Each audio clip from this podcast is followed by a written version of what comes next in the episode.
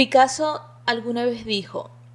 todos los niños nacen artistas, el problema es cómo seguir siendo artistas al crecer.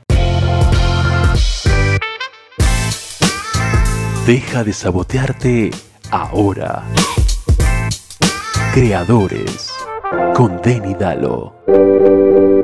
Bienvenidos a un tercer episodio de Creadores. Yo soy Deniris Daza, estoy sumamente feliz de poder acompañarlos y que me acompañen en este proceso introspectivo que se ha convertido este podcast. Em, también estoy sumamente feliz por los mensajes que me han hecho llegar, que diciéndome que este podcast pues les ha servido, el propósito se está cumpliendo, de hacerlos em, llegar a lo más profundo de su ser creador para tratar de evaluarse y comenzar a crear. El mundo necesita hoy más que nunca nuevos creadores, nuevas ideas y nuevas personas que traigan propuestas que nos hagan alimentar el alma. El episodio de hoy eh, va a estar muy especial. Quiero recordarles primero mi página web www.denidalo.com porque voy a estar cargando algunas eh, notas que van a apoyar el episodio de hoy. Está muy, muy hermoso porque habla de algo que yo creo que todos los creadores tenemos a flor de piel y es la infancia, cómo la infancia funciona como inspiración em, creativa. Muchas veces, mm, digamos que las personas que trabajamos con creatividad nos planteamos un poco esa disrupción que existe entre la adultez y el creativo niño, que forma parte muy importante de lo que somos como personas y todos los recuerdos que nos han formado. Un adulto se dice que es el epitafio de un niño y es algo con lo que yo siempre he tratado de luchar porque lo que yo hago y lo que yo escribo está basado muy personalmente en mi infancia. Para mí fue un momento que me marcó de forma fundamental en todo lo que yo estoy haciendo. En este momento estoy escribiendo o pretendo terminar de escribir un libro que está basado en lo que yo formé desde niña y en todos los recuerdos que formé desde niña, porque creo que ahí es donde está ese consomé de la capacidad creativa con la que nacemos y que puede ser estimulada o no. Por eso hoy decidí hablarles sobre eh, la infancia como método para, para inspirarnos. Y no voy a estar sola, tengo una invitada sumamente especial, ella es Daniela Prieto, arroba chuleta Prieto. Hice conexión con ella precisamente hace como un año porque me encontré su maravillosísima cuenta a través de Instagram, arroba chuleta prieto, y hice una conexión porque creo que Chuleta o Dani, al igual que yo, tenemos como este crush por la infancia y por lo que representa y por lo que nos inspira. Y también creo que eh, ella ha podido transmitir a través de sus dibujos em, los colores, toda esa sintonía que existe a través de la, de la infancia y que cuando somos adultos nos obligan de cierta forma a desechar porque los adultos deben ser o deben pensar o deben proponer creatividades desde un punto de vista un poco más maduro o en teoría eso es lo que dicen, pero el episodio de hoy va a tratar de develar que realmente tenemos que estar en contacto con ese niño interior de la forma más em, evolucionada posible, ¿no? Todos nacemos con una capacidad creativa que como les decía puede ser estimulada o no. Muchas veces de niños nuestros padres lamentablemente no tienen como esa, ese, ese racionamiento para poder manejar los talentos que todos, absolutamente todos poseemos. Eh, eh, eso es una capacidad humana, la creatividad puede ser desarrollada y por supuesto que puede ser mejorada. Existen diferentes técnicas para aumentarla, para desarrollar la capacidad creativa con la que venimos. Eh, por lo menos yo creo que todos de forma innata o no deben tener algún recuerdo de algo que hacían de niños que probablemente abandonaron de adultos porque cuando eres adulto te dicen no, tienes que hacerlo de esta forma y tienes que hacerlo bien. Em, yo creo que eh, hay muchos que han pasado por el proceso del dibujo, pero cuando somos niños tenemos algo que realmente nosotros no, no entendemos o no sabemos manejar que de adulto lo entendemos bastante bien y es la frustración y la culpa. El hecho de compararnos, el hecho de sentir que estamos dibujando algo y que no es igual que el de otra persona, no es algo que sea propio del niño. El niño dibuja, plantea, eh, se estimula a través de alguna imagen, alguna vivencia, alguna exploración y cuando somos adultos pretendemos que este proceso no debe formar parte de lo que somos como, como creativos, seamos diseñadores, dibujantes, escritores y es una tontería realmente. Yo creo que las personas que han trabajado con algún tipo de, de manifestación artística y tienen ese niño muy a flor de piel, definitivamente manifiestan una creatividad muy, muy distinta y es el caso de Daniela. Bueno, eh, mi estilo de dibujo es un estilo que llevo creando a lo largo de más o menos 3, 4 años y digamos que aparece en mí en, un momento muy importante de mi vida. El estilo personal y el estilo de dibujo son cosas que se van creando, eh, o sea, como que van siendo eh, acompañadas a lo largo de tu vida por muchos diálogos que tienes contigo mismo. Entonces, para mí, el, el, estilo de dibujo siempre representa como una conexión y una conversación que tienes contigo mismo. Los colores que usas, los materiales que usas, lo, lo que es de tu preferencia, habla mucho de, de ti como eres, de, de, de, los ilustradores y los artistas. Entonces, el estilo de dibujo que yo tengo es un estilo que tiene que ver como por una parte con, con la infancia, eh, los colores que me transmiten, pero también como un lado adulto que explora las técnicas, los aprendizajes, los conceptos, entonces es como poco de ambas, entonces mi estilo de dibujo es un estilo que yo digamos empecé a crear desde hace como cinco años cuando me involucré con el tema de la ilustración de una manera más profunda y como un estilo de vida, podría decirlo. El estilo de dibujo que yo manejo básicamente puede ser reconocido porque me encantan los colores pastel o también como los colores vivos, pero también todos son como muy nostálgicos. Yo siento que mis dibujos son muy nostálgicos y, y siempre ha sido una motivación las emociones. Eh, yo aprendí a ilustrar gracias a a muchas emociones como la tristeza, la nostalgia y básicamente lo que yo hago con, con, mis dibujos es, es, tratar de recuperar un poco aquello que ya no puedo tener. Es algo que siempre he pensado. Eh, me gusta mucho dibujar recuerdos o también transformarlos. Entonces, básicamente es algo que yo hago con, con todo el amor y, y, pues creo que se ve un poco reflejado. Siempre me encantan los retratos, me encantan los recuerdos, me encanta el lápiz, me encanta la posibilidad cromática que me da la ilustración digital y poco a poco voy construyendo muchas cosas a partir como de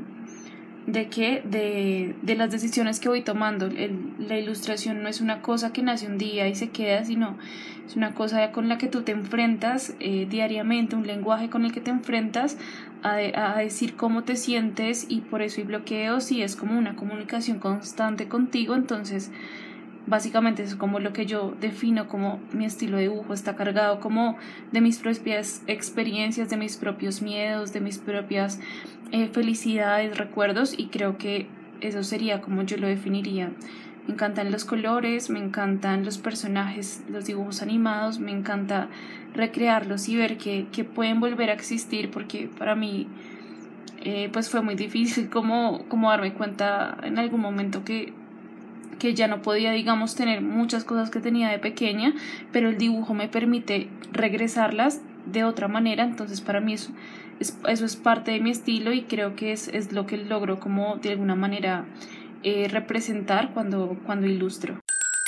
El desarrollo creador comienza tan pronto como un niño comienza a trazar los primeros rasgos. Yo no soy mamá, pero tengo una hermana que es 13 años menor que yo y viví eh, o acompañé a mi madre en ese proceso, ¿no? De, de, de, ver cómo mi hermana quería manifestarse en las paredes de la casa y pintar y mostrar su arte y los papás, obviamente eso es algo que no saben manejar, aunque los papás millennials ahora eh, como que lo entienden un poco mejor y adaptan espacios en la casa para que el niño se manifieste y manifieste como esa tendencia creativa que tiene. Mi hermana terminó siendo arquitecto y pinta increíble. Creo que mi mamá en ese caso pudo manejar un poco mejor toda esa inclinación artística. En mi caso pues fue un poco más tardío el proceso, pero igual se logró. Eh, de cierta forma los niños eh, comienzan todo este proceso inventando sus propias formas, poniendo algo de sí mismos y además que es una interpretación muy única y maravillosa que viene de forma individual con cada persona. Algo con lo que yo no puedo lidiar ahora que soy adulta es el hecho de que las personas cuando te ven manifestar alguna condición infantil en ti, no hablo desde lo, desde lo psicológico, ¿no? Porque evidentemente madurar es importante y tener inteligencia emocional también es importante, pero hablo sí de cómo debes comportarte o debes lucir o debes eh, incluso tener esas manifestaciones creativas y es como deberías, eh, deberías escribir algo que sea representativo de tu edad o de lo que la gente está viviendo y resulta que no, que yo creo que todos podemos empatizar artísticamente a través de todas esas vivencias y esos procesos que hemos tenido desde niños y, que hemos pasado, las frustraciones o la forma en que hemos ido explorando nuestro primer contacto con algunos materiales que nos han eh, de cierta forma enamorado. Yo recuerdo siempre mi, mi primer contacto con la plastilina. Y no sé por qué mm, estuve leyendo por allí algunos tratados de psicología que hablaban que nosotros no desarrollamos la memoria como hasta después de los dos años, la memoria consciente, porque hay recuerdos que quedan allí, pero hay muchos que se forman a través de relatos que nos hacen pues nuestros familiares y creemos que eso forma parte de la memoria. Pero yo tengo muy claro y muy estructurado recuerdos de mi preescolar con, estos primeros contactos de materiales, ¿no? Em, por ejemplo, a mí me encanta pintar con témpera, cosa que dejé de hacer hace mucho tiempo, y lo retomé hace poco, eh, pintar con creyones o pintar con, con algunos materiales que eran propios de ese momento, porque sentía que no era algo que me pertenecía, o por lo menos yo así lo creía, pero realmente todo este proceso exploratorio no tiene por qué em, terminar en una obra de arte que, no sé, que vaya a ser comercial o que vaya a ser eh, para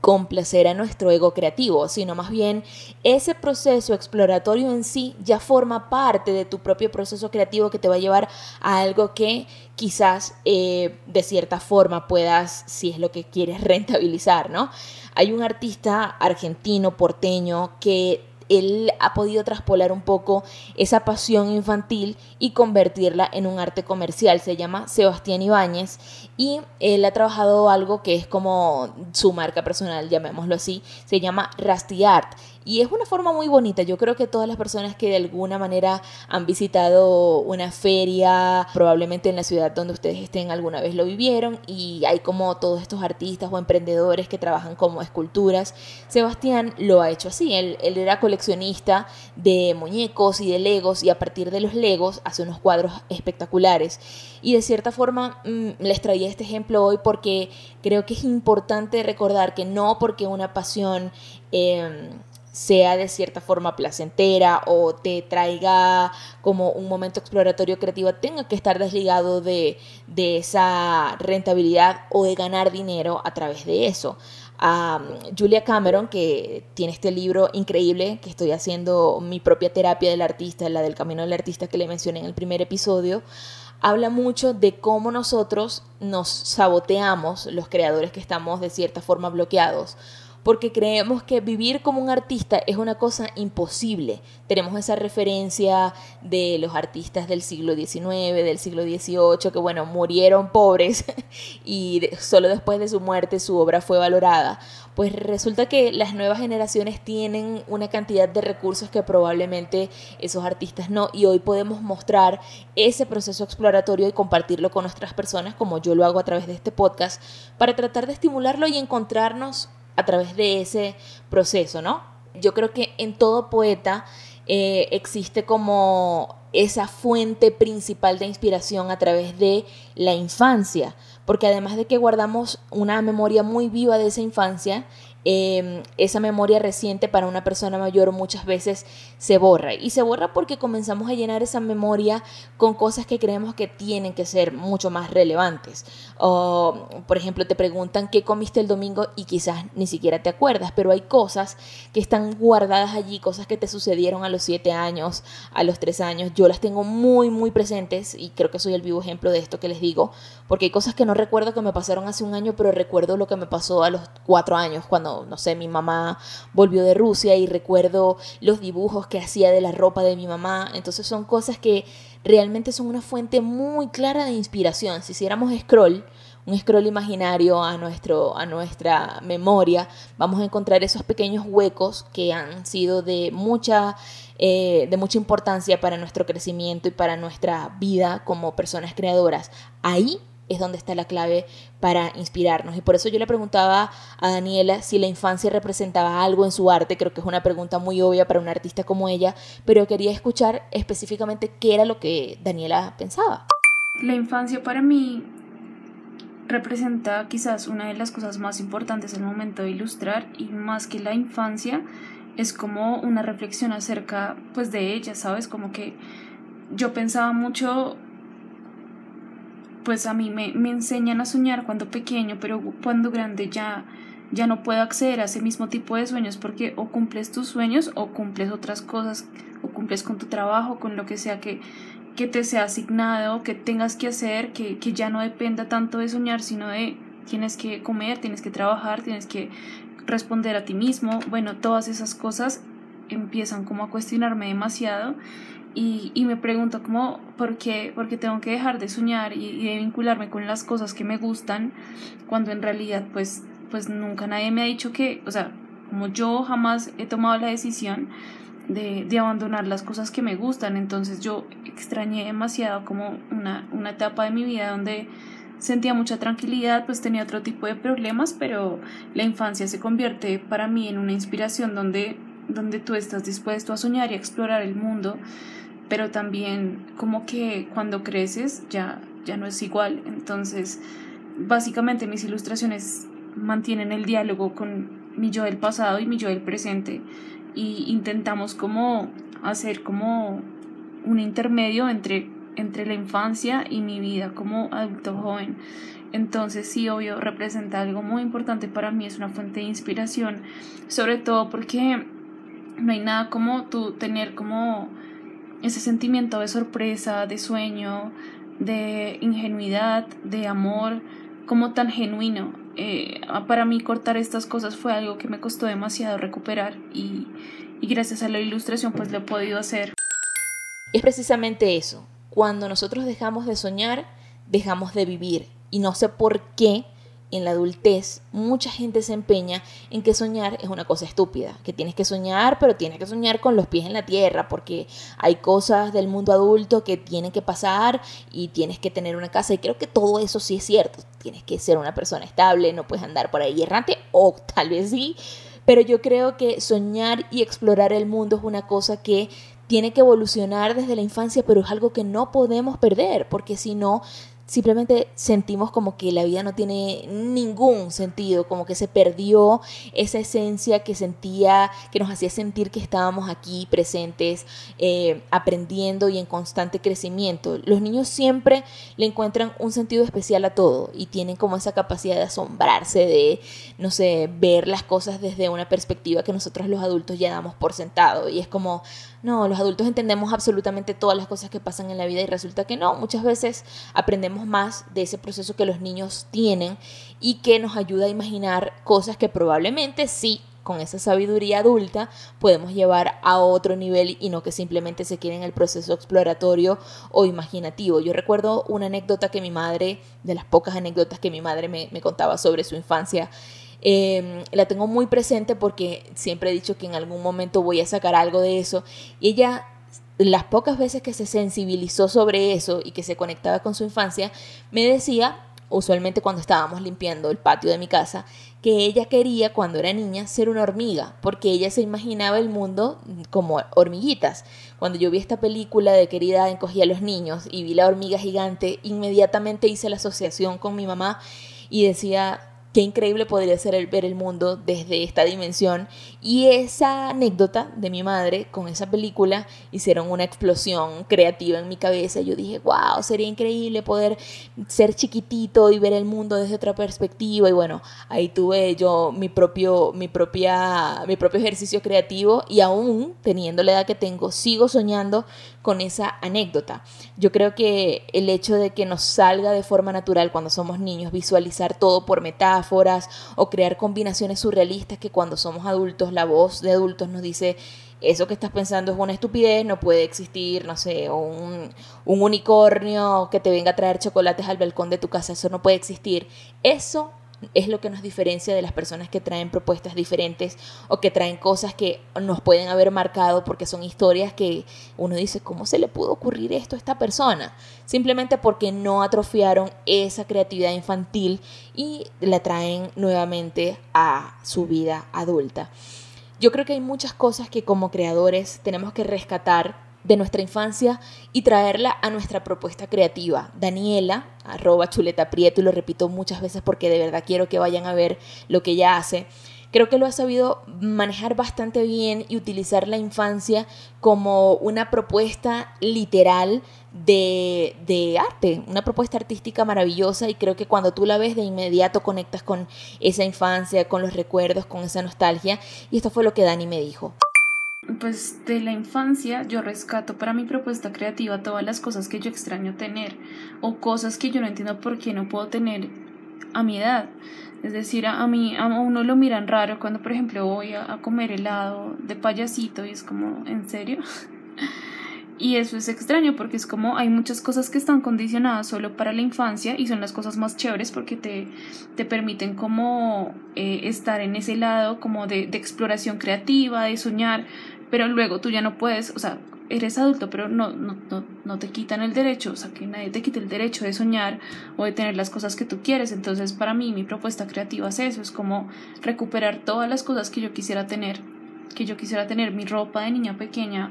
que era lo máximo, tenía ropa de Rugrats, tenía una cantidad de cosas súper chéveres que pues obviamente ya no tengo, no me caben y yo no tengo idea dónde están, pero las extraño, entonces digo, ¿cómo qué pasaría si eso pudiera ser real? No lo puedo materializar tan fácilmente, pero a través de dibujos es, es casi algo eh, ilimitado. Entonces, la verdad es, es, algo que yo empiezo a decir como me gustan los colores que habían en la infancia, los dulces, todas estas cosas y empiezo a aplicarlas sobre, mm, sobre mis propuestas creativas. Crear desde la nostalgia, creo que eso va muy ligado a la infancia, ¿no? Porque todo pasado siempre fue mejor. Recordar, no sé, el helado que te comías en la salida del colegio, no vas a ver como ningún helado que te puedas comer, porque es que ese helado no sabe helado, ese helado sabe a recuerdos, ese helado sabe a, a niñez, a tus amigos saliendo del colegio. Es como cómo podemos utilizar a través de nuestra propuesta creativa los recuerdos de la infancia y llevarlas, en mi caso personal, a un libro, a un relato toda esa nostalgia se puede volcar a, un nivel creativo interesante. Hay un libro que les quería recomendar que se llama Antología para regresar a la infancia y creo que es como la recopilación perfecta para tener a la musa, a la, a la, infancia como musa inspiradora, ¿no? Yo creo que todos los escritores en algún punto de su vida quisieron ser Peter Pan y creo que este libro, Antología para regresar a la infancia, lo muestra bastante bien. Somos un montón de recuerdos y los más antiguos son esos recuerdos fundamentales, los que nos han dado un marco, un permiso para desarrollar el resto de recuerdos en nuestra vida, ¿no? Eh, dice el autor de este libro que la mirada del niño posee algo que todas las sabidurías del mundo han envidiado y esto es completamente cierto limpieza, presente, inmediatez, la cierta moralidad y por ende también la falta de prejuicios y eso es algo que yo extraño mucho de ser niña.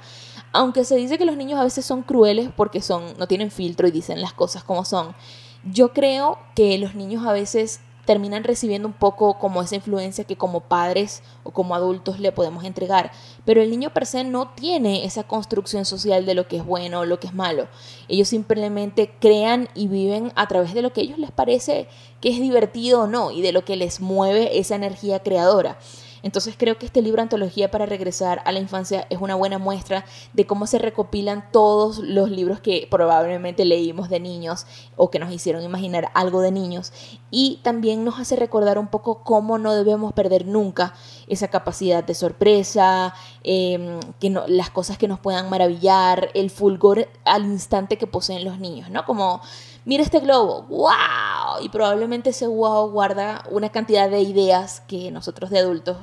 creo que es un poco complicado que, que volvamos a llegar. Pero hay métodos y hay métodos que les voy a comentar al final de este episodio. También yo le quería preguntar a Daniela, porque me pasa personalmente, si hay algo en su proceso creativo que ella haya traído desde la niñez. Eh, en mi caso personal, todo lo que yo escribo viene con la nostalgia de em, quizás la libertad que sentí cuando era niña, como hubo hechos que, que, me marcaron, que me hicieron sentir como un cortocircuito entre mi niñez y la adultez o el, niño un poco más grande. Eh, y todo eso yo lo vuelco siempre en los textos que escribo o en los relatos que he escrito y en el libro que estoy escribiendo porque creo que guarda una parte de mí que usualmente no le muestro al mundo, ¿no? Como la, la de Niris Millennial, Instagramer, o la de Niris que hace podcast, no lo muestro probablemente como lo muestro en esos relatos, porque creo que esa conexión que se tiene con la hoja en blanco o con el canvas cuando vas a pintar algo es ese momento exacto que te conecta con lo que con tu esencia, con lo que tú realmente eres. Por eso le preguntaba esto si su proceso creativo ha traído algo desde la niñez y también quería escuchar como de la boca de Daniel algunas recomendaciones para que ustedes exploren y comiencen a aplicar. No tiene que ser todo un método súper cuadriculado y hacer como, no sé, todas estas nuevas metodologías. Yo escribí hace poco una guía exploratoria que está disponible a través de denidalo.com que recopila pila ejercicios que hacíamos cuando niños y que la pueden adquirir cuando quiera. Y eh, por eso Daniela hizo tanto clic conmigo porque de cierta forma tenemos como esta misma visión.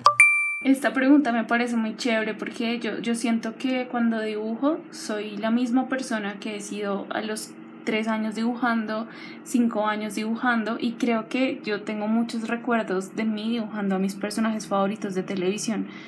yo me ponía muy brava porque yo no podía dibujar como los, los ojos de las chicas superpoderosas, yo no entendía cómo era, es que eran muy difíciles de hacer cuando yo era pequeña. Entonces siempre me ha motivado como, o sea, como que traer los dibujos animados a dibujarlos yo misma es como encontrar la manera de que me acompañen o, querer estar como en su mundo. Entonces yo, yo creo que eso es lo que más hago. lo que más hago es como, como que, como Em, dibujar mis personajes favoritos. Mi papá me compraba muchas cosas como marcadores y eso, y, y yo dibujaba y dibujaba y dibujaba. Y pues ya que, ya me, que me acuerdo, yo tenía como, o sea, yo siempre dibujé con marcadores hasta que conocí como las diferentes em, técnicas. Yo siempre, siempre, siempre dibujaba con,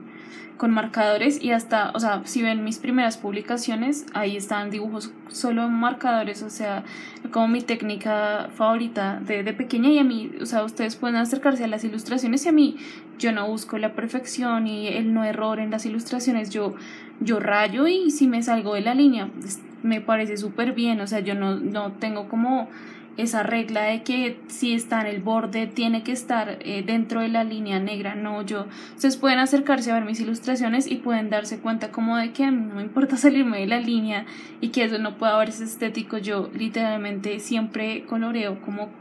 con amor y si eso se sale pues yo la verdad no lo controlo tanto. Em, por otra parte creo que, que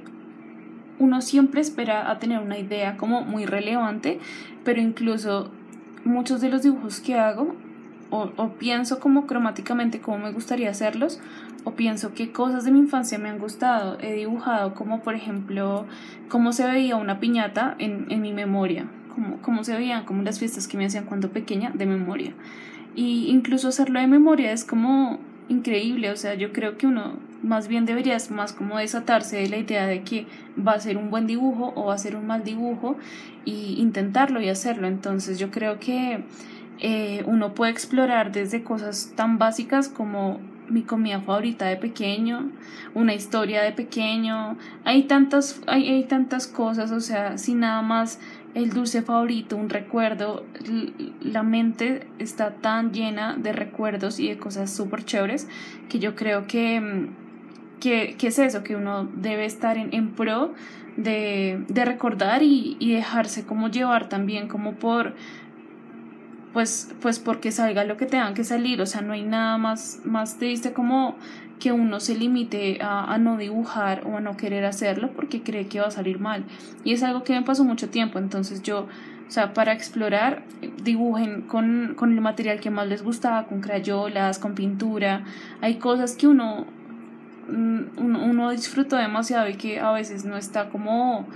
como mm, preparado para recuperarlas, pero es algo que es increíble y les puedo asegurar que si, si ustedes tienen recuerdos, incluso buenos o malos, el, el hecho de exteriorizarlos también es como muy chévere, muy chévere dibujarlos y, y nada, como hacerlo como por curiosidad y, y si y sí, o sea, no, eh, realmente como que es, es, el dibujo siempre va a ser una conversación como con uno mismo y luego para otros y, y eso es, es, lo que importa, como, como contarnos algo a nosotros mismos, como, ay, oye, ¿te acuerdas de esto que comíamos? O sea, como hablar con uno y esas cosas. Yo hago eso y me acuerdo, por ejemplo, de que mi papá siempre me empacaba la lechera, entonces yo siempre, o sea, hice un dibujo específicamente de eso y, y ya, y siempre intento como vincular esos recuerdos, por más simples que parezcan. Y después de escuchar eso, yo creo que la pregunta que tenemos que hacernos es, ¿cómo podemos hacer la mutación de adulto sin matar al niño? Ser adulto no significa ser una persona seria o superestructurada.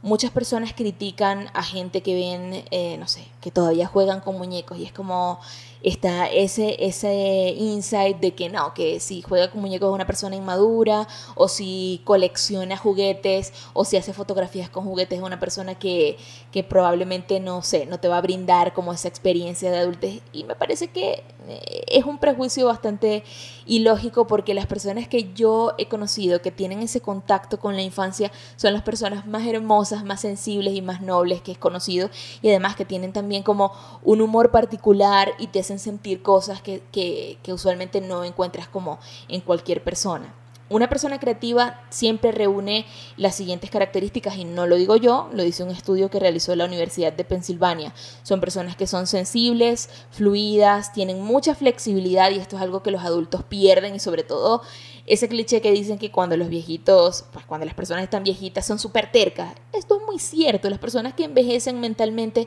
son personas que no aceptan ninguna propuesta distinta a la de ellos, ningún punto de vista diferente a los de ellos, porque mm, lamentablemente creo que esa adultez súper eh, rígida te hace creer que lo conoces todo y que cualquier otra persona no puede saber algo distinto a ti. Eh, o tener un punto de vista diferente al tuyo. Por eso este estudio nos hablaba de que la flexibilidad es una cualidad muy importante del creativo. La originalidad, por supuesto, y la originalidad mm, me atrevería a decir que a veces es un poco, entre comillas, subjetiva, porque yo me debato a veces entre decir que todo está hecho y las propuestas nuevas. Pero yo creo que la diferencia de, de, ser original o no viene dado de esa flexibilidad también y de esa sensibilidad que tú tienes para que algo que ya está preestablecido le des un nuevo enfoque. Y eso simplemente creo que se logra a través del el ser creador. La capacidad de redefinir va muy ligada también a lo que les estoy comentando. La capacidad de abstraerse, y esto es sumamente difícil, ¿no? Como de cerrarse y volverse una miniatura, esa hormiguita que mi mamá se imaginaba para repensar el mundo desde otra óptica y volver a construirlo a partir de una visión distinta. Eh, la capacidad de síntesis y la coherencia en organizar esas ideas. Esto es lo que nos dice la Universidad de Pensilvania que debe tener un o que tiene un creativo. Yo creo que la gente que creció en los 90 tiene, tiene una ventaja por encima de, otras eh, generaciones, aunque cada generación tiene su estímulo. Yo admiro mucho a los TikTokers. De verdad que hacer un TikTok es bien complicado tener esa capacidad de síntesis en un minuto o en unos segundos poder contar una historia o poder tener un storytelling o poder incluso hacer que la gente vuelva a tu cuenta para seguir la historia es una cosa que realmente es muy de esta generación y adaptarnos o de construirnos para poder entenderlos es una cosa que de verdad es de sabio. Yo lo intento, pero creo que mis TikToks todavía dan mucho de qué hablar. pero, pero bueno, creo que, que los millennials tenemos algo maravilloso, ¿no? Y es que crecimos en una generación que en el cine específicamente, que es algo que a, a mí me apasiona mucho, eh, pudo ver historias que hoy no. Hoy creo que hay otro tipo de cine, hay otro tipo de consumo audiovisual que es la generación de nosotros no tuvo y eran esas películas que estoy segura que los, van, los marcaron como los Gremlins o Querida encoge a los niños o Matilda o películas que obviamente hoy son eh, producciones de culto y que muchas veces las generaciones de ahora las adoptan como algo cool o como algo maravilloso. Pues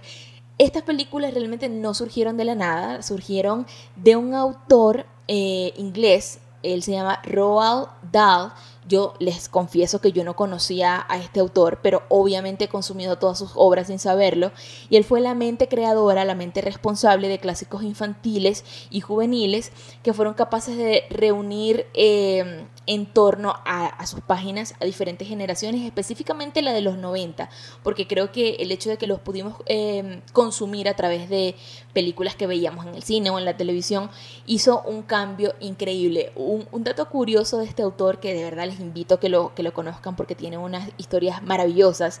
es que el Día Internacional del Chocolate fue establecido gracias a él porque él es el escritor de la fábrica de chocolates de Willy Wonka y era algo que yo decía, wow, o sea, no puedo creer que de una solamente eh, pudieran salir historias como Charlie, la fábrica de chocolate, que la escribió en 1964 y bueno, todas esas generaciones de, de lectores pudieron tener toda esta inclinación y pudieron soñar a través de él, pero también los 90 fue algo importante porque lo vimos a través de diferentes películas, incluso del 2000 que fue la que hizo Johnny Depp.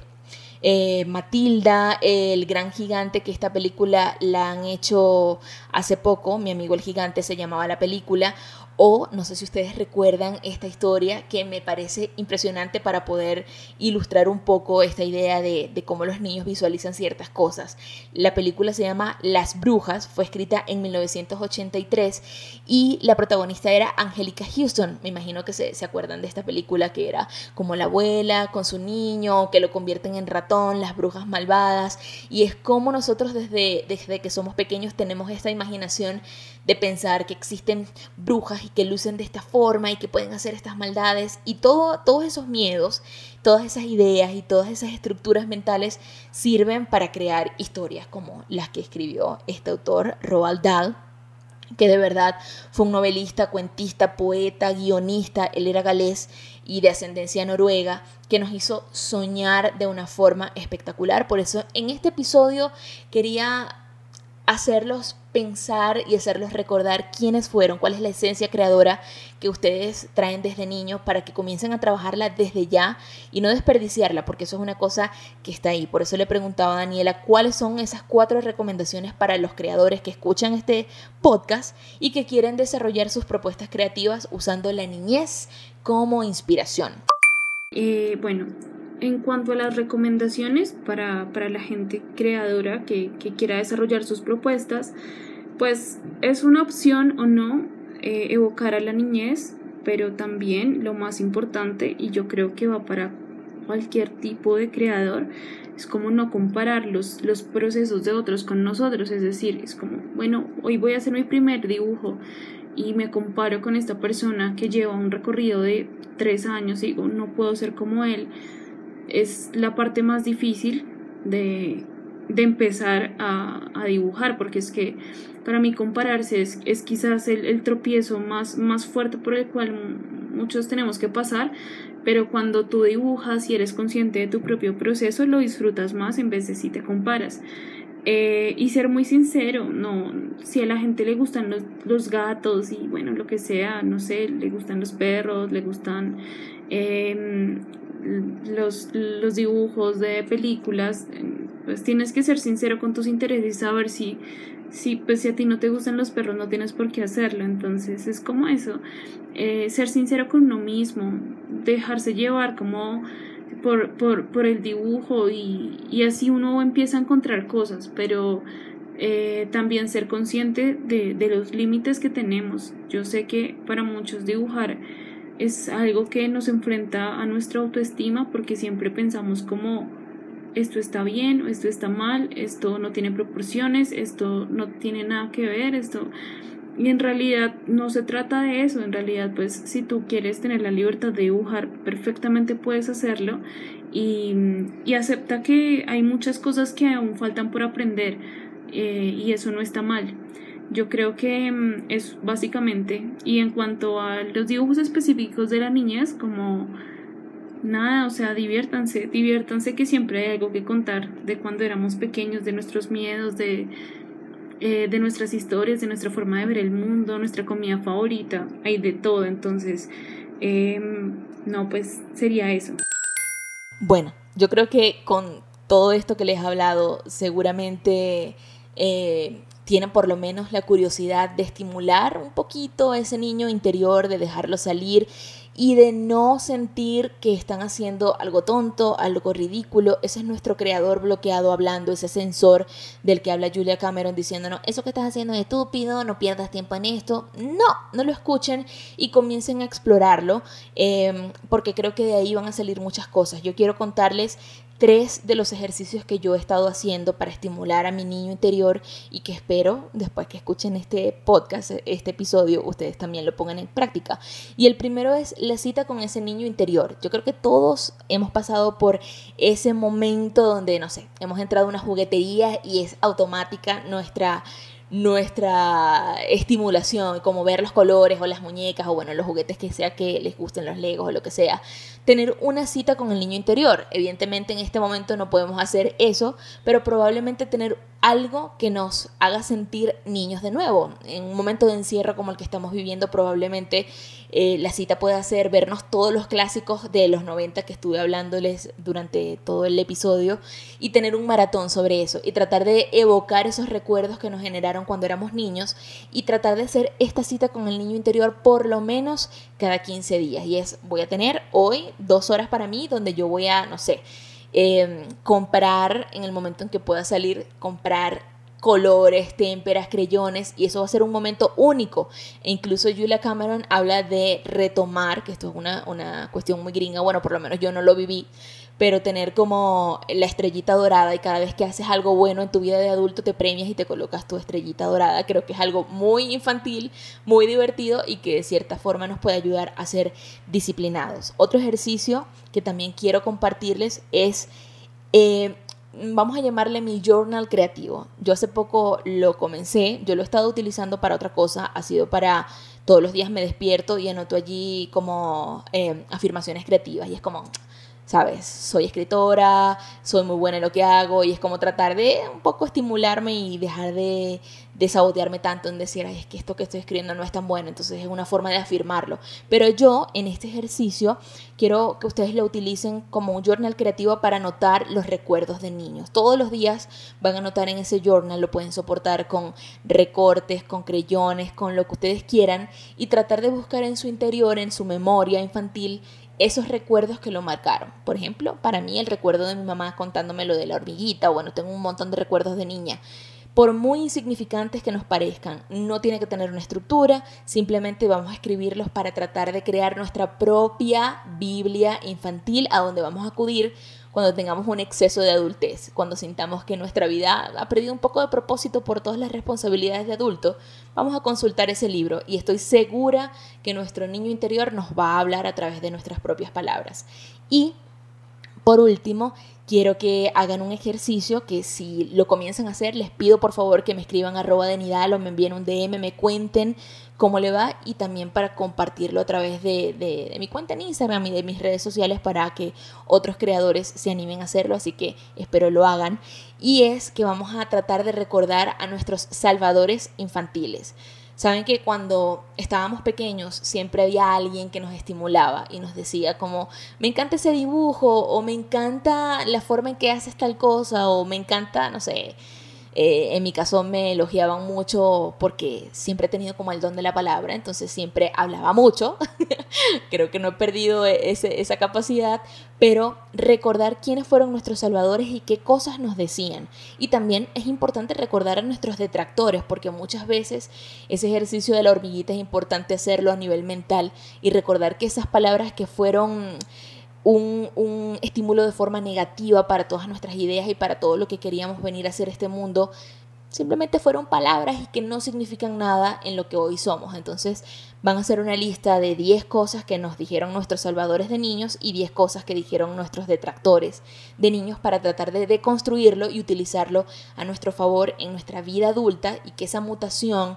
de adultos a volver hacia atrás como niños Em, sea de una forma sumamente valiosa. Así que espero que el episodio de hoy les haya servido muchísimo. Em, y lo sigan escuchando. Próximamente traeré nuevos episodios. Recuerden por favor entrar a mi página web www.denidalo.com. Le agradezco a todas las personas que se han suscrito a mi newsletter. Estoy enviándoles eh, pues cositas interesantes por allí para que sigan estimulando su imaginación y pronto voy a traer eh, cosas increíbles en la página. Tengo en este momento colgadas las consultorías creativas. Si quieren hacer alguna idea o no saben cómo estructurarla, pues estoy a su completa disposición y también esta guía que de verdad les recomiendo muchísimo, ya he vendido varias, pero si todavía no la han adquirido, pueden comprarla desde cualquier parte del mundo a través de PayPal con ocho ejercicios exploratorios creativos y además que van a poder eh, crear su propia fuente de ideas con todo lo que les he planteado hoy. Sé que les va a encantar, así que espero sigan allí. No olviden seguir este podcast. Esto fue Creadores, mi nombre es arroba de Nidalo. Los espero en un nuevo episodio. Chao.